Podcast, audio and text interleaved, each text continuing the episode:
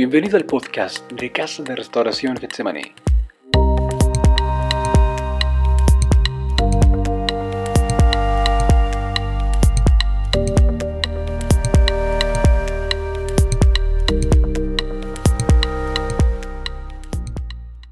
De parte de tu Espíritu Santo en nuestras vidas, Señor. En el nombre de Cristo Jesús te damos gracias, Señor. Amén. Puede ocupar su lugar en esta mañana. Gloria a Dios. Y vamos a abrir nuestra Biblia en Éxodo capítulo 2, así como está usted sentado. Éxodo capítulo 2. Gloria a Dios, aleluya.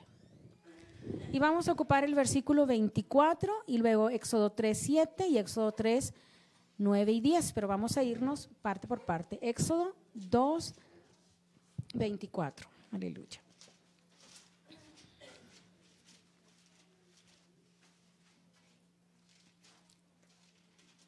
Gloria a Dios. Éxodo 2, 24. ¿Ya lo tiene, hermano, por ahí? Amén. Vamos a Dios. Vamos a leerlo unidos para así comprender un poquito más la lectura. Y oyó Dios el gemido de ellos y se acordó de su pacto con Abraham, Isaac y Jacob. Y miró Dios a los hijos de Israel, perdón, y los reconoció Dios. Es el 25. Vamos a ir al 3, 7. Capítulo 3, verso 7. ¿Ya lo tenemos, hermanos? En el nombre del Padre, del Hijo y del Espíritu Santo. Dijo luego Jehová, bien he visto la aflicción de mi pueblo que está en Egipto, y he oído su clamor a causa de sus exactores, pues he conocido sus angustias. Vamos a ver capítulo 3, verso 9 y 10. En el nombre del Padre, del Hijo y del Espíritu Santo. El clamor, pues, de los hijos de Israel ha venido delante de mí y también he visto la opresión con que los egipcios los oprimen. Ven, por tanto, ahora y te enviaré a Faraón para que saques de Egipto a mi pueblo, los hijos de Israel. Amén. Bueno, es una lectura este, que tiene continuidad, es una historia y vamos a, un poquito, no vamos a ver mucho de la historia, va a ser algo muy muy este, leve, pero queremos que, que usted uh, sepa algo sobre esto. Y el tema de esta mañana es el Dios presente y activo. Ese es el tema, el Dios presente y activo. Conocemos a Dios, hermanos, este, desde mucho tiempo. Nos han, nos han hablado de Dios, nos han dicho este, acerca de quién es Él, pero es muy diferente ya tener una, un conocimiento vasto de su presencia, es muy diferente a saber que Él existe. De hecho, eh, la naturaleza habla de su poder, este, lo que usted ve, nosotros mismos podemos decir, somos eh, creación de Él y tenemos un conocimiento. Se nos ha dicho que lo bueno es de Dios y que lo malo es de Satanás. Tenemos ese conocimiento, desde niño nos han dicho, este, uh, Dios te está mirando, eh, Dios sabe todo de ti, ten cuidado con lo que haces. Eso es el conocimiento que, que tienen las personas cuando no tienen una comunión con Él. Y hoy vamos a ver a ese Dios presente y activo a través de toda la historia de la, de la Biblia. Él se hizo presente, hermano, desde la creación. Desde la creación vemos un Dios interesado, un Dios, el eterno, el, el Elión, el, el Elohim, son palabras hebreas que hablan de que Él es, Él es eterno. A Dios nadie lo creó, por lo tanto Él es. Así que este, hoy queremos que vea usted acerca de ese Dios presente y activo. Bueno, la Biblia menciona en, Éxodo la historia de la liberación, de la libertad del pueblo de Israel que se encontraba cautivo en Egipto. Duró cautivo 430 años, hermano, estuvo cautivo el pueblo de Israel. Usted sabe que ellos llegaron a Egipto tras uh, no haber comida, alimento en Canaán, no había alimento y ellos se dirigieron a Egipto por la cuestión de que José ya estaba en Egipto. Si se acuerdan ustedes que la historia habla de cómo José fue vendido este, a, una, a los amalecitas y se lo llevaron a Egipto y ahí en Egipto pasaron una serie de cosas, de eventos en la vida de José. Posteriormente se hace el gobernador de, de Egipto y sus hermanos le habían dicho a su padre que pues que lo había matado un animal y le enseñaron la túnica porque le tenían un celo a José, porque José era el preferido de su padre y pues tenían un celo, un celo muy fuerte. Dios hablaba a través de, de, José en sueños y los sueños tenían una interpretación y él les mostraba los sueños, le decía que tenía un sueño, les mostraba y esos hombres, los hermanos de él, se molestaban con él. Había cierta predilección de su padre y también un respaldo de Dios. Y cuando José se va a Egipto, lo llevan, lo venden, lo dejan ahí y el padre, creyendo que había muerto, eh, viene un luto a su vida muy fuerte y tenía otro hijo que se llamaba Benjamín, el más pequeño. Aparte los, los diez hermanos más, eran dos en total. Y la Biblia menciona que que a raíz de un hambre que se vino en Canaán, este, en ese hambre, pues van y buscan Egipto, porque en Egipto había alimento, porque Dios le había dado un sueño en la tierra de Egipto a José de que iban a venir siete años de hambre y siete años de, de prosperidad económica. José revela este sueño a Faraón, porque Faraón tiene este sueño, lo revela, y cuando hace la revelación se preparan. ¿Y quién más indicado que José? Que Dios le había dado una sabiduría de parte de Dios y él hace este, este proyecto de, de abastecerse de alimentos para poder en los tiempos de hambre tener alimento. Así llega la noticia ya que en Egipto hay, hay alimento. Entonces los, ah, el padre envía a los muchachos a traer alimento a Egipto. Y ahí en Egipto sucede la historia que ya muchos conocemos y si no, pues está registrada en Génesis, de cómo José se revela a los hermanos y dice, yo soy su hermano, después de dos viajes que les había mandado con alimento, se revela y dice, yo soy José, y ellos no lo conocían. José lloró con ellos, eh, ellos a lo mejor se asustaron, ahí dice la palabra del Señor que tenían miedo a causa de que hubiera habido una represalia de parte de, de José. Pero no fue el caso. José les dijo, para preservación de vida es que Dios me ha traído acá, a, Egipto.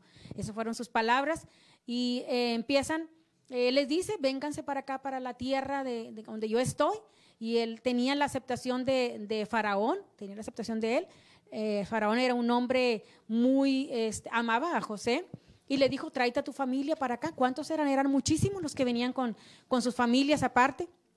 Llegaron ahí a la tierra de, Egipto y les, les dieron el pedazo de Gosén. Ahí en ese lugar de Gosén se establecieron con sus ovejas, con sus ganados, y la multitud de ese pueblo no era tan grande para como este momento en el que estamos hablando esta historia, al punto de esta historia. Así fue como llegaron allá. Estuvieron en ese tiempo, ahí creció la, la gente, se hicieron tantos que eran más de 600 mil, hombres eran 600 mil, y aparte todos los, los niños. Creció el pueblo de una manera grandísima. Y cuando Faraón muere, muere José, muere toda esa generación que ya eh, los demás faraones no conocieron la, familia, pues empezaron a ver que el pueblo estaba creciendo mucho. Y ese faraón, eh, particularmente que estuvo en el tiempo de, de Moisés, empezó a ver que estaba creciendo mucho el pueblo. Entonces dijo, pues hemos visto que el pueblo está creciendo mucho. Seamos inteligentes, hagamos un plan para que ellos no nos vayan un día a unirse a otra ciudad y otras ciudades vengan contra nosotros, ellos también se quieran unir y quieran acabar con nosotros. Elaboremos un plan, dijo Faraón, que no conocía ya este, a, la, generación esta porque ya habían muerto varios. Y la Biblia registra que en ese tiempo ellos empezaron a, Faraón eh, nombró comisarios eh, exactores, como dice aquí la palabra del Señor. Exactor es una persona que cobra los impuestos. Bueno, ellos eh, los comisarios eh, empezaron a pedirles que ellos tenían que estar pagando algo por vivir ahí en la tierra de Egipto. ¿Y cuál era la manera? Bueno, van, van a construir, van a hacer lo que nosotros digamos, dijo Faraón, y quiero que construyan dos ciudades. Y este, empezaron a construir las ciudades, pero ellos les proveían la paja y los, lo que se necesitaba para hacer el ladrillo.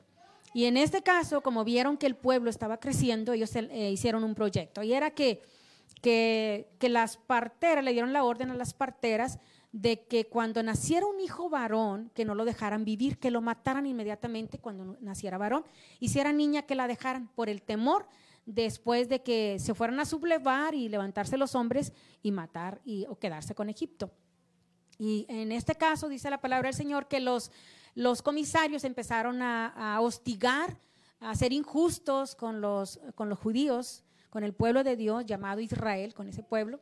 Empezaron a ser injustos y empezaron a golpearlos, los tenían desde la mañana abusando de, del tiempo de trabajo, los tenían desde la mañana hasta que terminaba el sol y empezaron a ser molestos para ellos. Y empezaron ellos, dice la Biblia en el versículo que leíamos en el capítulo 2, en el versículo eh, 23 dice, aconteció que después de muchos días murió el rey de Egipto y los hijos de Israel gemían a causa de la servidumbre y clamaron.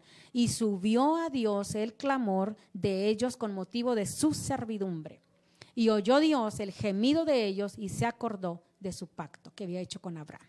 Y dice la palabra del Señor que ellos empezaron a clamar. Allí fue donde ellos empezaron a pedir a Dios, ellos no pedían a Dios, ellos no eh, clamaban al Señor, no había una petición, un ruego hacia Dios. Ahí fue donde ellos empezaron a clamar a Dios que los liberara de tal esclavitud. Y Dios dice en su palabra que él oyó el gemido. Luego dice más adelante la palabra del Señor que Dios levanta a Moisés, escoge a Moisés. Moisés ya era un hombre de, de 40 años cuando él se fue a un desierto huyendo de los egipcios porque había matado a otro egipcio que estaba peleando con uno de su raza, que eran los israelitas, en, el, en la misma nación eh, que estaban viviendo. Sale ah, de, Egipto Moisés, a los 40 años se sale de ahí y ahí está en el, se casa con una mujer que se llama Séfora, su suegro Jetro, y empieza en, en cierta edad de su vida, empieza a apacentar las ovejas de su suegro. Y allá en Egipto se había quedado el pueblo de él, los israelitas. Vamos a ver si vamos comprendiendo la historia, porque es necesario narrarle un poquito a grandes rasgos. Cuando ya está, eh, él está cuidando las ovejas, dice la Biblia que él ve una visión ahí en el monte Sinaí. Precisamente en ese monte ve una visión, o llamado también Monte Oref, es el mismo. Cuando él ve esa visión, se acerca y ve que hay una zarza que está ardiendo, un arbusto muy común allá en Tierra Santa, en Palestina, que que ardía, y, pero no se consumía, y se acerca y ve que la zarza realmente no se consume. Y cuando él se acerca, escucha una voz que le dice, quita las sandalias de tus pies, porque el lugar en el que tú estás pisando es tierra santa. Escucha esa voz y él va y se acerca y de dentro de la zarza salía esa voz que, que él escuchaba. Entonces Dios le da un mensaje en el capítulo 3 de, Éxodo podemos ver el llamamiento de Moisés. Dios le da un mensaje y en el versículo 7 que leíamos, dijo luego Jehová, viene visto la aflicción de mi pueblo que está en Egipto y he oído su clamor a causa de sus exactores, pues he conocido sus angustias y he descendido para librarlos de mano de los egipcios y sacarlos de aquella tierra a una tierra buena y ancha, a tierra que fluye leche y miel, a los lugares del cananeo, del eteo, del amorreo, del fereceo, del ebeo y del jebuseo. Esto es lo que, el mensaje que Dios le dio a Moisés y lo había escogido a él precisamente. Cuando lo escoge y le dice, Señor, yo soy un hombre tardo para hablar. Soy un hombre que batallo con, con las palabras. Tú ya me conoces y tienes ese conocimiento tan vasto. Ya me conoces que soy así. Entonces puso una excusa, pero Dios ya lo había elegido. Y en el versículo 9 dice, el clamor pues de los hijos de Israel ha venido delante de mí y también he visto la opresión con que los egipcios los oprimen. Ven por tanto ahora y te enviaré a Faraón para que saques de Egipto a mi pueblo, los hijos de Israel. Cuando él le da esta, este mensaje, él pregunta, y si alguien me preguntare quién es el que me está enviando, ¿qué diré? ¿Quién eres? Él hace esa pregunta, ¿quién voy a decir que eres tú?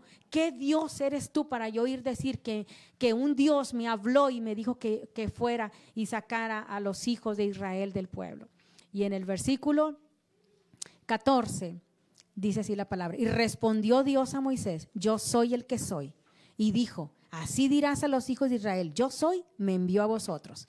Además dijo Dios a Moisés, así dirás a los hijos de Israel, Jehová, el Dios de vuestros padres, el Dios de Abraham, Dios de Isaac y Dios de Jacob, me ha enviado a vosotros. Este es mi nombre para siempre. Y el tema es el Dios presente y activo.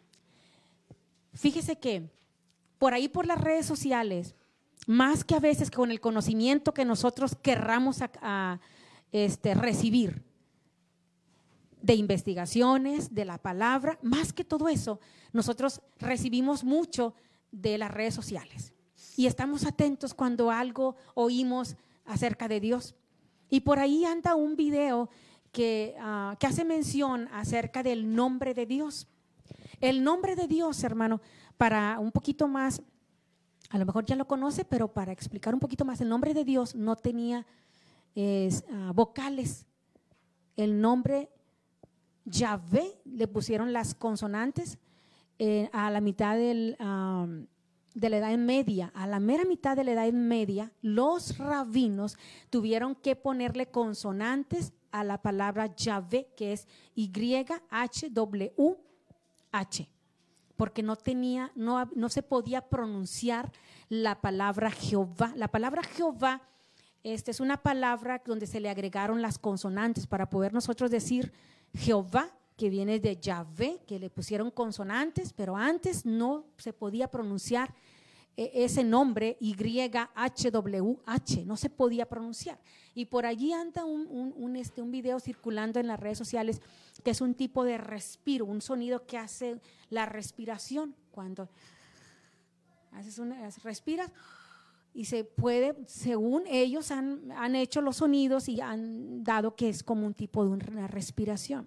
Pero yo quiero hablar de ese Dios presente y activo que está presente en nuestra vida, hermano, que de una manera tan, este, tan clara y tan evidente que Romanos, hermanos, Romanos 1, 18 al 20, habla de qué tan claramente se hace Dios presente para aquellos que no lo conocen de comunión.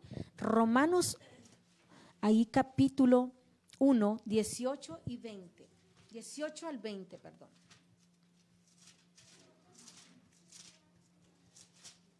Dice la palabra del Señor, Romanos 1, 18 al 20. Porque la ira de Dios se revela desde el cielo contra toda impiedad e injusticia de los hombres, que detienen con injusticia la verdad.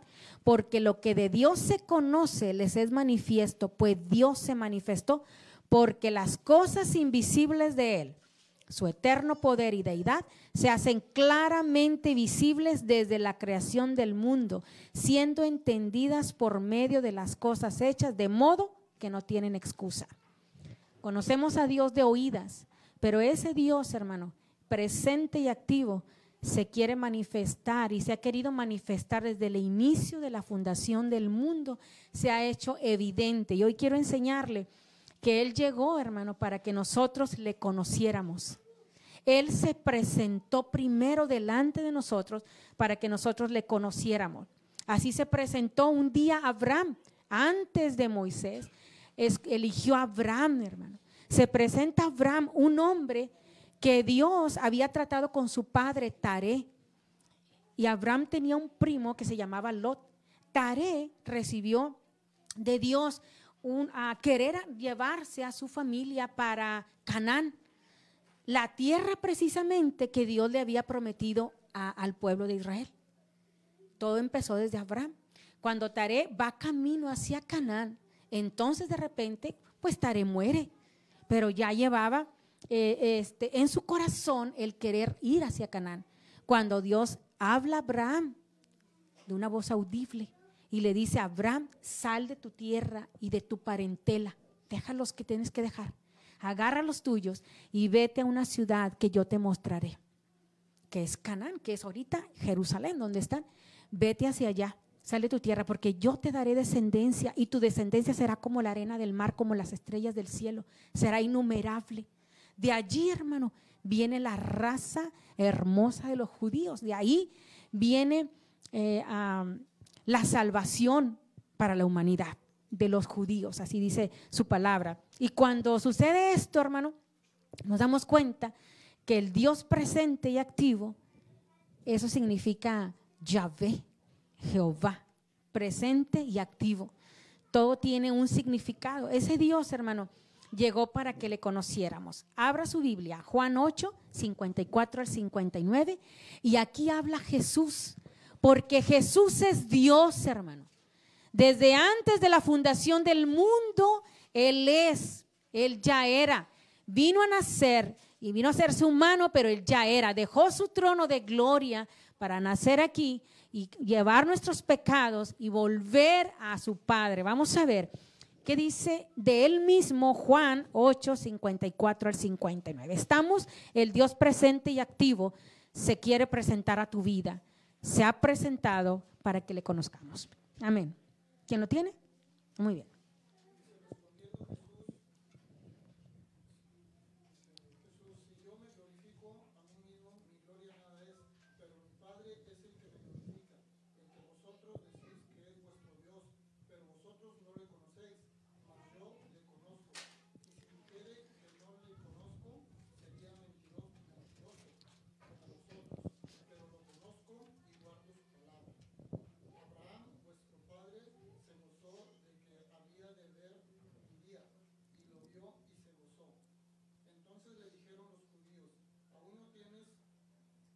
40 años y has visto a Abraham?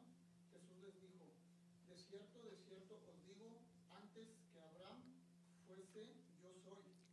Tomaron entonces piedras para arrojarles, pero Jesús se escondió y salió del templo y atravesando por el medio de ellos se fue. Aleluya. Y podemos ver la respuesta de Jesús antes que Abraham fuese, yo soy. Y Abraham se gozó de ver mi día. ¿Sabe por qué Abraham se gozó de ver el, día? Porque vio a Jesucristo. Abraham tuvo la dicha, como todos los, los que ah, nos han antecedido, tuvieron la dicha. Jesús es eterno, hermano. Jesús es desde la eternidad, Él es Dios. Y podemos ver que Él llegó para que le conociésemos y reveló su naturaleza. Él es eterno. Él no tiene principio ni tiene fin. Para algunos que, que quieren, tienen dudas y quieren conocer quién creó a Dios, cómo es que Dios existe. Dios es, solamente Dios es, Dios es eterno. Hoy a través de Jesucristo conocemos a Dios y sabemos que Él nos hizo, hermano, y nos ama y tiene un propósito para nuestra vida. Vamos a ver, Él llegó para que le conociéramos, Él quiere tener comunión con nosotros, Él busca comunión con nosotros. Lucas 19, 41 al 44.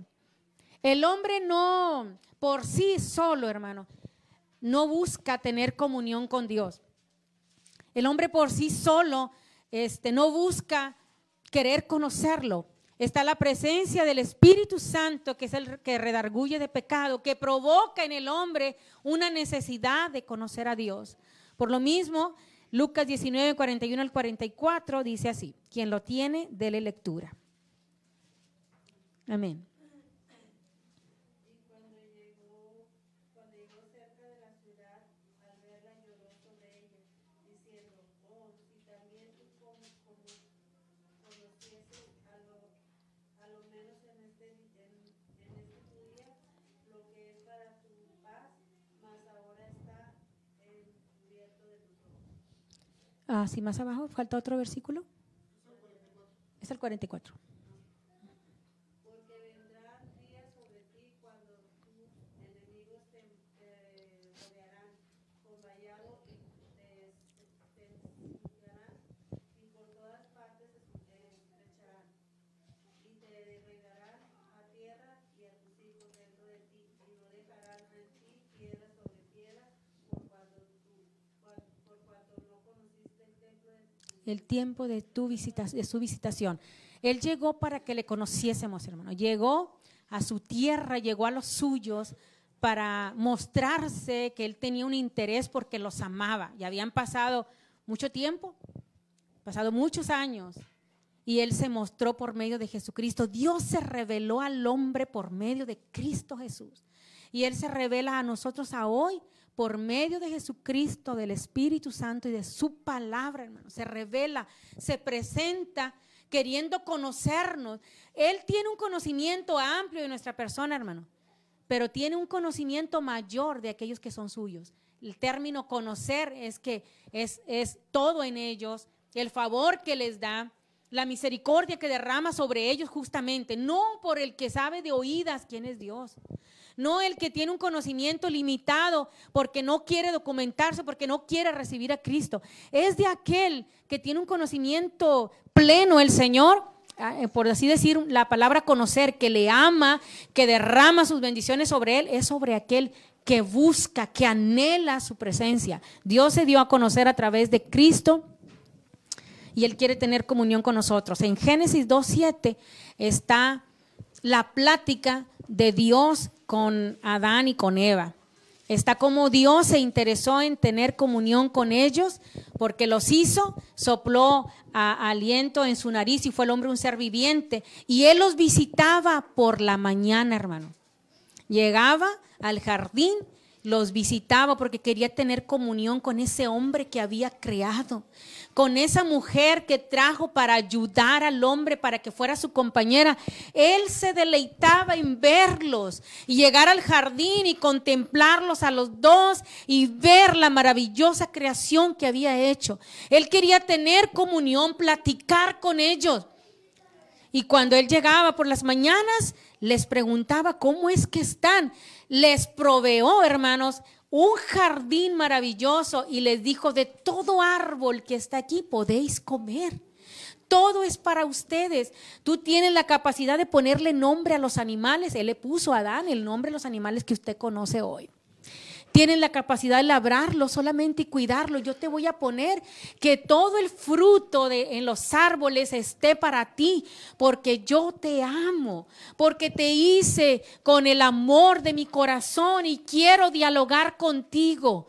No me dejes de hablar. Yo voy a venir a verte cada mañana. Yo voy a venir a saber cómo estás, si te ha gustado lo que yo hice para ti. Quiero saber que me digas cómo te sientes, si estás contento con lo que yo te di. Y un día de esos días llega el Señor y habla con ellos y no los ve. Pero él sabía dónde estaban. No los ve y les dice, oh hombre, ¿dónde estás? Quiero platicar contigo, ¿dónde estás? Y sale, Señor, es que es que estamos desnudos. ¿Y cómo saben que no están que están desnudos? Dios conocía todo eso, hermano. Lo sabía, pero él quería dialogar. ¿Cómo es que saben que, están desnudos? Señor, es que la mujer que tú me diste me dio a comer de ese fruto que tú dijiste, solamente de ese fruto no coman. Porque el día que del coman ciertamente morirán. ¿Les amaba Dios? Les amaba. Porque al momento de decirles, coman de todo fruto, coman de todo es para ustedes, pero dice no, los amaba. Y cuando dice la mujer que tú me diste, Señor, ella me engañó, me dio a probar de ese árbol. Y la mujer, la serpiente, la serpiente vino y me dijo que comiera. Dios deseaba oírlos cada día y ese día particularmente fue el dolor de Dios en su corazón.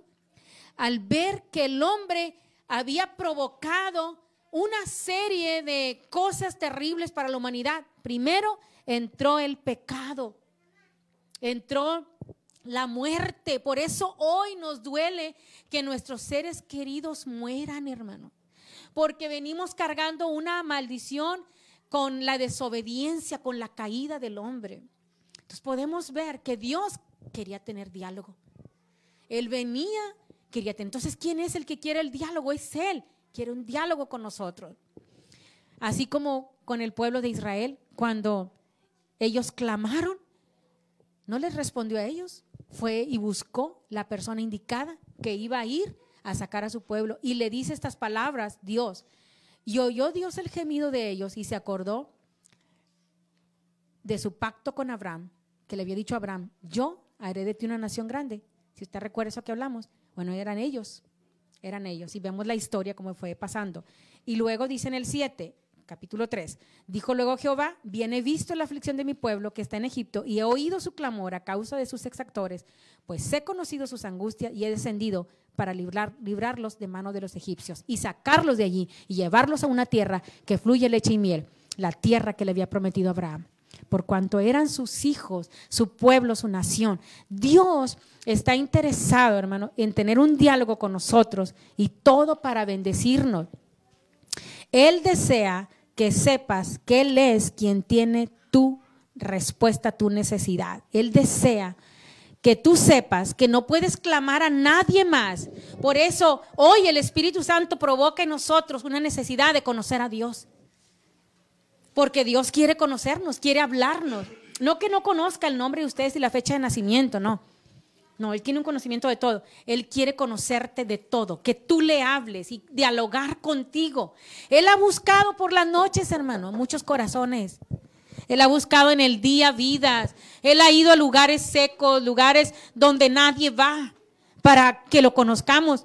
Porque su palabra es verdad. Cuando Él dice, Él no quiere que ninguno se pierda, sino que todos procedan al arrepentimiento. Él es fiel en eso. Y llega a, todos los, a todas las vidas, usando mi vida, usando su vida, usando la suya, para que lleguen al conocimiento de que Él quiere tener un diálogo con la humanidad, así como lo mostró aquí en, la palabra de Dios en Éxodo. Número dos, el Dios presente y activo decide escucharnos. Primero dijimos, el Dios presente y activo decide visitarnos. El Dios presente y activo decide escucharnos. Él decide, voy a escuchar lo que mi hijo o lo que este hombre o esta mujer me está hablando. Voy a escuchar porque ya hay un deseo en el hombre de querer comunicarse con Dios. El clamor llega a su presencia por uno de los atributos de Dios. Dios tiene atributos, Dios tiene carácter, hermano, y uno de sus atributos es que es omnisciente, todo lo sabe. Y uno de, ah, del carácter que él tiene es que es misericordioso. El clamor llegó a su presencia. Éxodo 3, 7 y 8. Leíamos. Dijo luego Jehová, bien he visto la aflicción de mi pueblo que está en Egipto y he oído su clamor.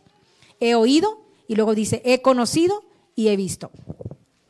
Podemos ver allí que Dios decide escuchar al pueblo en medio de la situación que se encuentra. Hoy Dios, hermano, es el mismo de ayer, de hoy y por todos los siglos. Hebreos dice así. Él es el mismo y no ha cambiado. Y Él decide, Él ha decidido escucharlo a usted. Dijo una persona, yo me encontraba ahí en un bar, en una cantina, y estaba vendiendo mi cuerpo, decía esta persona. Cuando yo le dije a Dios, ayúdame, ayúdame. E inmediatamente, dice ella, yo vi su mano. ¿Sabe por qué? Porque Dios decide escuchar a todo aquel que le habla, hermano. Tan solo tienes que decir, ayúdame, pero dirígete a Él. Él es el yo soy. Él es el Dios que se hace presente y está activo en nuestra vida. Si usted ve, hermano, y analiza su vida y su cuerpo, los riñones los órganos vitales, tenemos cinco órganos que son vitales, con los que debemos, que podemos vivir. Tenemos dos riñones, podemos vivir con uno. Dos pulmones, podemos vivir con uno. Pero tenemos órganos vitales, corazón, cerebro, riñones, pulmones, hígado. Son cinco, cinco órganos vitales. Los demás se pueden, podemos vivir sin ellos. Pero con estos órganos, hermano, usted mira y mire Salmo 139, mis entrañas Tú las conoces, Señor. Él nos formó. Entonces ese Dios, hermano, ese Dios se hace presente y se hace activo en nuestra vida. Quiere tener diálogo con nosotros. El clamor llegó a su presencia, el corazón necesitado no lo desprecia Dios. Salmo 51, 17, por favor. El corazón necesitado no lo desprecia Dios. El corazón atribulado, el corazón contrito, no lo desprecia Dios. Cualquiera que sea la situación que vives, no está ausente Dios de esa situación. Él está presente, solo quiere dialogar contigo y que tú hables. Salmo 51, 17. ¿Quién lo tiene?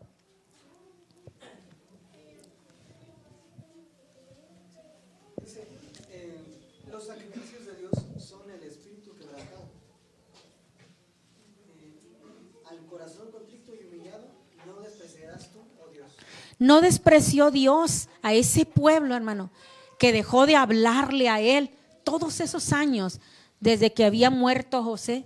Dios no despreció a ese pueblo. Inmediatamente clamaron a Dios, se acordaron de Dios y empezaron a clamar. ¿Sabe por qué? A causa de los exactores, de los que los estaban mortificando su carne. Así nos sucede a nosotros. No venimos a Dios hasta que ya sentimos que ya no podemos con la situación que estamos viviendo.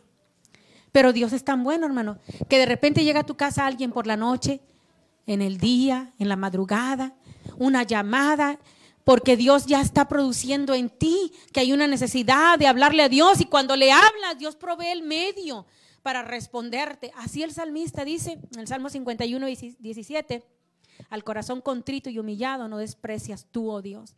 Dios no despreció a este pueblo cuando empezó a clamar en medio de la necesidad. Entonces Dios decide escucharnos a nosotros. ¿Qué es su situación? ¿Qué es? ¿Una enfermedad? Créame, no hay nada imposible para Dios. ¿Qué es? Una situación económica muy difícil que tú sabes que no hay nadie que te pueda ayudar porque no lo hay. No hay nada imposible para Dios. Él provee, dice, dice Filipenses 1, 19, 4, 19, perdón. Mi Dios pues suplirá todo lo que os falte todo, hermano. No hay nada que Dios no pueda proveer. El que hizo el ojo no verá, el que hizo el oído no oirá. Es ese Dios que se hace presente y activo en nuestras situaciones. Decide escuchar al corazón necesitado. Así escuchó al pueblo de Israel. Decide escucharnos porque Él nos ama, hermano. Nos ama muchísimo. Allí podemos ver su amor por nosotros. Ese es parte del carácter de Dios. Dios es amor. Así como Dios es misericordioso, es su carácter. Dios es bueno, hermano, es su carácter. Vamos a ver qué dice Hebreos 13, 8. Aunque este versículo es muy conocido, pero podemos ver de que Dios decide escucharnos porque Él no cambia. 13, 8. Hermano.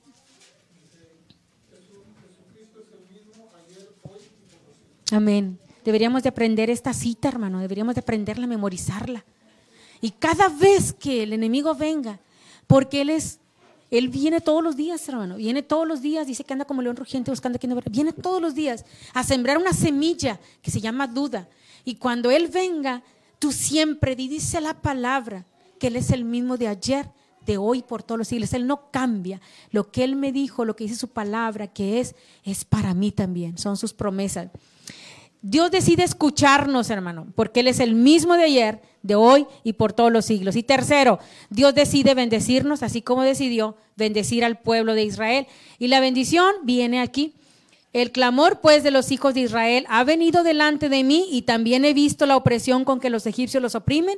Ven, por tanto, ahora y te enviaré a Faraón para que saques de Egipto a mi pueblo, los hijos de Israel.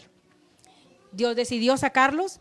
Primero Dios decidió oírlos, luego Dios decidió, conoció la situación y vio que los egipcios los mortificaban. Él estaba haciendo su plan y al último decidió bendecirlos, sacándolos de ahí con poder y gloria, con un poder, hermano, que nos habla de la omnipotencia de Dios. Dios se dio a conocer a Abraham como el Dios Todopoderoso. Dios se da a conocer aquí a Moisés como el yo soy, él, él es, el, el para siempre, el eterno. Dios se dio a conocer así. Hoy podemos ver que Dios decide bendecirnos también a nosotros. Él sacó de la aflicción al pueblo de Israel y lo podemos ver en lo que leímos, Éxodo 3, 9 y 10, lo hemos leído. Decidió sacarnos de la aflicción transformando nuestra condición. Bueno, todos los que estamos aquí nos conocemos y cierta parte de su vida como pastora los conozco, me he acercado a ustedes y he tenido, me han dado la confianza para entrar a sus hogares y poder dialogar y platicar y dar un consejo eh, de parte de Dios, porque es consejo de acuerdo a su palabra. Bueno, Dios, hermano, decidió sacarnos de esa condición en la que nosotros estábamos antes. Mire su pasado, recuérdelo nada más tantito, no, no se vaya mucho. Recuerde su pasado y recuerde dónde estaba antes de que le hablaran de Cristo y en el momento que le hablaron de Dios, cómo es que mi vida ha cambiado después de ese tiempo cuando yo conocí a Dios. Una de las personas que está aquí dijo, yo tenía un vicio que no lo podía quitar, pero le dije a Dios, inmediatamente Dios obró en ese momento. Ese es el Dios que nos saca de la situación de la condición en la que nos encontrábamos como el pueblo de Israel, en una condición donde todos los días había una, los opresores contra ellos, mortificando la carne, hermano. Cuando te mortifican la carne es lo peor, cuando hay un dolor, ahí sí, sí tenemos miedo, cuando hay un dolor en nuestra carne, ahí sí tenemos miedo, ahí cambia todo. Cuando al hombre le dicen tienes enfisema pulmonar, deja de fumar. Pero ya es tarde. Con Dios nunca es tarde. Dios siempre llega a tiempo y cambia tu condición. Y lo más maravilloso es que mejora tu vida, mejora tus días, te da alegría, te da gozo en medio de una situación difícil porque Él decidió cambiar, cambiar la situación. Así cambió el pueblo de Israel. ¿Usted cree que cuando iban saliendo de Egipto, hermano, iban todos, Dios los dejó dejó y tocó la vida de Faraón de una manera muy fuerte. Dios lo endureció, pero Dios también, hablando el corazón en el momento oportuno. Ya cuando fueron las diez plagas, la muerte de los primogénitos, ahí fue donde se quebró Faraón y dijo, salgan de aquí. Y Dios le había dicho a Abraham, fíjese, a José, perdón, le había dicho estas palabras. José no vio esto, pero Dios le había dicho a José, cuando salgan de aquí, después de 400 años de esclavitud, que salgan de aquí, era una, una profecía, salgan de aquí, pedirán alhajas cada quien a sus compañeros y saldrán con oro, saldrán con, con, bienes de aquí. ¿Se cumplió esa palabra? Ese día, cuando mueren los primogénitos, las mujeres empezaron a pedir alhajas a, los- a las egipcias y las egipcias, tengan, llévanse todo, pero váyanse de aquí, porque en todos los hogares había luto porque había muerto el hijo mayor, menos en el hogar de los hebreos. Cuando salen ellos, hermano, transformó la condición de ellos. Todo, hermano, todo precisamente porque hubo un clamor a Dios. Ayúdanos, Señor. Ayúdanos. Dios cambia la condición del hombre con tan solo el hombre acercarse a Dios. Dios está presente y activo en toda nuestra vida, pero Él quiere dialogar, diálogo con Él, para que Él pueda bendecirte es transformada la condición del hombre y aparte Él nos lleva y nos dirige a sus planes maravillosos. Sale Israel, salen los judíos, atravesan ese mar rojo, hermano, que eso era el primer impedimento, un mar frente a ellos. Dios le dice a, a Moisés, extiende la vara que yo, te, que yo te di, con la que has hecho milagros, extiende esa vara. Extendió la vara, se separaron las aguas, hermano. Eso es algo impresionante, tan solo de verlo da espanto. Cuando eh, abren las aguas, ellos pasan, hermano, pero viene un viento fuerte que seca la, la- la base, hermano, la tierra para que ellos pudieran pasar. Cuando ellos iban a mitad, ven que viene Faraón con todos los hombres de fuertes de guerra, mayores, ya vienen detrás de ellos con sus carros, hermano. Entonces Dios le dice a Moisés, no clames a mí, haz lo que tienes que hacer. Ese es el Dios presente y activo. Que cuando tú le hablas y le crees, ya solamente tienes que hacerlo. Ya ni dices, Señor, ayúdame, ya no, porque ya sabes que Él va a obrar y sabes lo que tienes que hacer. Cuando Él extiende su vara nuevamente, se cierran las aguas y el pueblo de Israel, el pueblo de Dios, vio que estaban quedando ahogados allí, hermano. Y Dios le había dicho a Moisés, Moisés le había dicho a Faraón, cuando Dios le dijo a Moisés, Moisés le dijo a Faraón, antes de que, de, que fuera la última plaga, en la plaga número 9, en ese diálogo, en el palacio, le dijo, le dijo Faraón a Moisés, vete de aquí, no te quiero volver a ver. Y le dijo Moisés, has dicho bien, no me vas a volver a ver. Una palabra tan simple, registrada, pero tenía algo de verdadero. Cuando cruzaron el mar, Faraón muere ahí. Ya nunca lo volvió a ver. ¿Por qué, hermano? Porque tenemos un Dios presente y activo. Él está presente en su vida, está presente en la suya, está presente en nuestras vidas. Él es un Dios, hermano, que está presente y también tiene el plan de dirigirnos a lo que Él tiene ya destinado para nosotros. Así le tenía un plan al pueblo de Israel desde Abraham. Abraham no vio a Moisés, no vio la tierra esa, hermano, la tierra de Canaán. Sí se sentó ahí en ella, pero no vio que se las entregara así como se la entregó al pueblo de Israel. Así podemos ver que Dios también tiene un plan para nosotros. Él dice que Él tiene pensamientos de bien y no de mal. Y Él tiene un plan distinto para cada uno de nosotros, pero todos los planes que tiene para nosotros, hermano, son planes de bien. Él ya tiene un propósito. Y cuando tú le sirves a Dios y cuando hablas con Él y dialogas con Él, tú ya sabes ese plan. Tú ya sabes que Él quiere a todos los tuyos sirviéndole.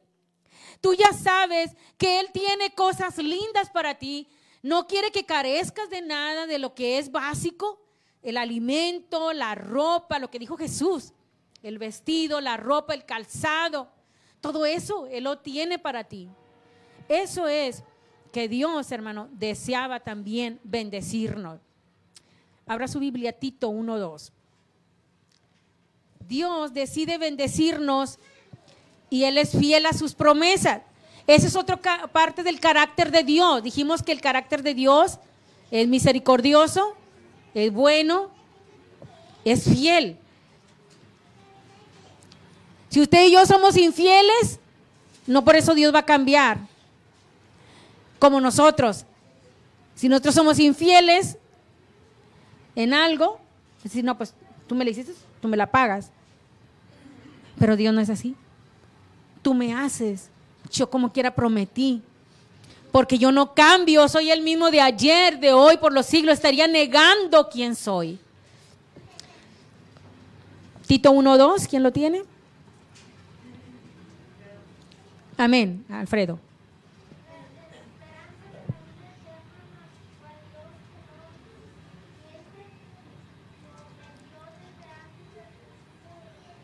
Amén. Dios que no miente, hermano, que nos prometió antes de la fundación del mundo. Apocalipsis 3. Esa cita no la traigo bien, pero es Apocalipsis 3, hermano, déjeme ver. Búsquela usted también. Tiene que venir algo acerca de que Él es el verdadero. Es el 7. Apocalipsis 3, 7. ¿Quién lo lee? Hermano Samuel. Sí, amén. Escribe al ángel de la iglesia a Filadelfia. Esto dice el santo, el verdadero, el que tiene la llave de David, el que abre y ninguno cierra, y cierra y ninguno abre. Amén. Ese es el, el Dios verdadero, el Dios fiel, que ha prometido en su palabra una y otra y otra vez promesas, hermano, que te vuelve a recordar, porque esta mente, esta mente, Señor, esta mente se olvida de las promesas de Dios. Se olvida, ¿sabe por qué? Porque se envuelve en los afanes y en las aflicciones. Y las aflicciones y los problemas a veces parecen más grandes que el Dios presente y activo. Porque nosotros le damos más credibilidad a una montaña que podemos ver y no podemos ver al Dios que hizo la montaña y que permitió que esa montaña esté ahí para que tú la puedas quitar y puedas glorificar el nombre de Cristo, hermano. Porque todas las pruebas y luchas que vienen a nuestra vida es para glorificar a Cristo, no es para sentirme que Dios me tiene a mí como un hijo especial o que Dios me da sorpresas, como a veces decimos, Dios me tiene a mí muy chiflado, Dios me ama mucho. Es para que glorifiques a Dios, no es para que tú sientas que eres un hijo privilegiado. Es para que digas toda la honra y toda la gloria al Señor, porque Él quitó la montaña de problemas, de necesidades, y me trajo a una tierra que ahora yo puedo glorificarlo y exaltarlo. Dios decide entonces también sacar, bendecirnos. Dijimos, Dios decide visitarnos, Dios decide escucharnos y Dios decide bendecirnos. ¿Cuántos hemos estado en aflicción, hermano? Hemos estado en esas aflicciones donde el alma se quiere salir, donde deseamos ya no vivir, incluso como Elías, porque somos humanos, deseamos que ojalá este día se terminara, yo quiero irme contigo, podemos decir eso, porque la aflicción está ahí muy fuerte. Pero en medio de la aflicción, él dice en su palabra, el salmista, has cambiado mi lamento en baile, me ceñiste de alegría. ¿Sabe por qué no ciñe, hermano? Eso de ceñir es cubrirte, es apretarte, es forjarte, es eh, vestirte, eso es ceñirte. Ahora podemos cantar y fíjese hasta dónde podemos cantar en medio de la tribulación. Podemos cantar hoy. Hoy podemos poner nuestra bocina y cantar mientras todo parece que no se puede hacer nada porque hay un desorden allí, que- porque hay algo que no está ordenado, porque hay algo que eh, espero que se haga. No, ya no. Ahora cantamos y danzamos sabiendo que Dios está obrando, hermano. Hay esa fe. Pero ¿sabe por qué esa fe? Porque hay un diálogo con el Dios presente y activo. Hay un diálogo, hay un diálogo todos los días, en las madrugadas, en las mañanas, al primero, bendito seas, porque me puedo levantar y abrir mis ojos. Y en la noche, bendito seas, porque me permitiste vivir. Y entre la noche, bendito seas, porque puedo hablar contigo y no hay ningún obstáculo, Señor. Él quiere dialogar con nosotros. Ese rey presente y activo, ese Dios presente y activo, te quiere para Él. Ese Dios es celoso, hermano, es parte de su carácter. Si recuerda la Biblia cuando dice, no tendrás dioses ajenos delante de mí, no te postrarás a ninguno ni lo honrarás, porque yo soy Dios fuerte y qué? Celoso. Él es celoso, hermano. Él no te quiere, Él no quiere que tú tengas un mayor amor más que a Él. Y de ahí Él te da tus amores. Ahí te da el marido, la mujer, la esposa, te da los hijos, pero Él quiere ese amor tuyo para Él. Y Él quiere que tú platiques con Él y te viene a visitar todas las mañanas y te dice, ¿dónde estás? Quiero hablar contigo. Y hay veces que las ocupaciones, hermano, las ocupaciones nos, nos hacen perder tiempo, pero luego llega el momento de la aflicción. Benditos momentos de aflicción. Porque esos momentos de aflicción, ¿a quién cree que recurrimos? A Dios. Y en esos momentos de aflicción podemos decir, Señor, solamente tú puedes ayudarme. Y ahí es cuando ya le damos la gloria y la honra a Dios. Solamente tú.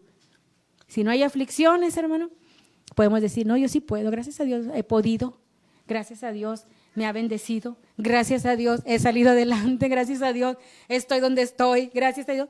Y la honra y la gloria al Señor. Señor, bendito sea tu santo nombre. Olvídese de usted. Deje que Dios, ese Dios presente y activo, toque su corazón, su puerta y dígale, aquí estoy. Sí quiero platicar contigo. Estoy dispuesto, Señor, a platicar contigo. Así que en esta mañana vamos a ponernos de pie y a ese Dios presente y activo que está esta mañana entre nosotros, ríndale honor, ríndale gloria y adoración. Ese Dios presente y activo te ha prometido estar contigo todos los días. Ese Dios presente y activo te dio una familia. Ese Dios presente y activo te dio dones, capacidades. Ponlas a sus pies. No le niegues nada a ese Dios presente y activo.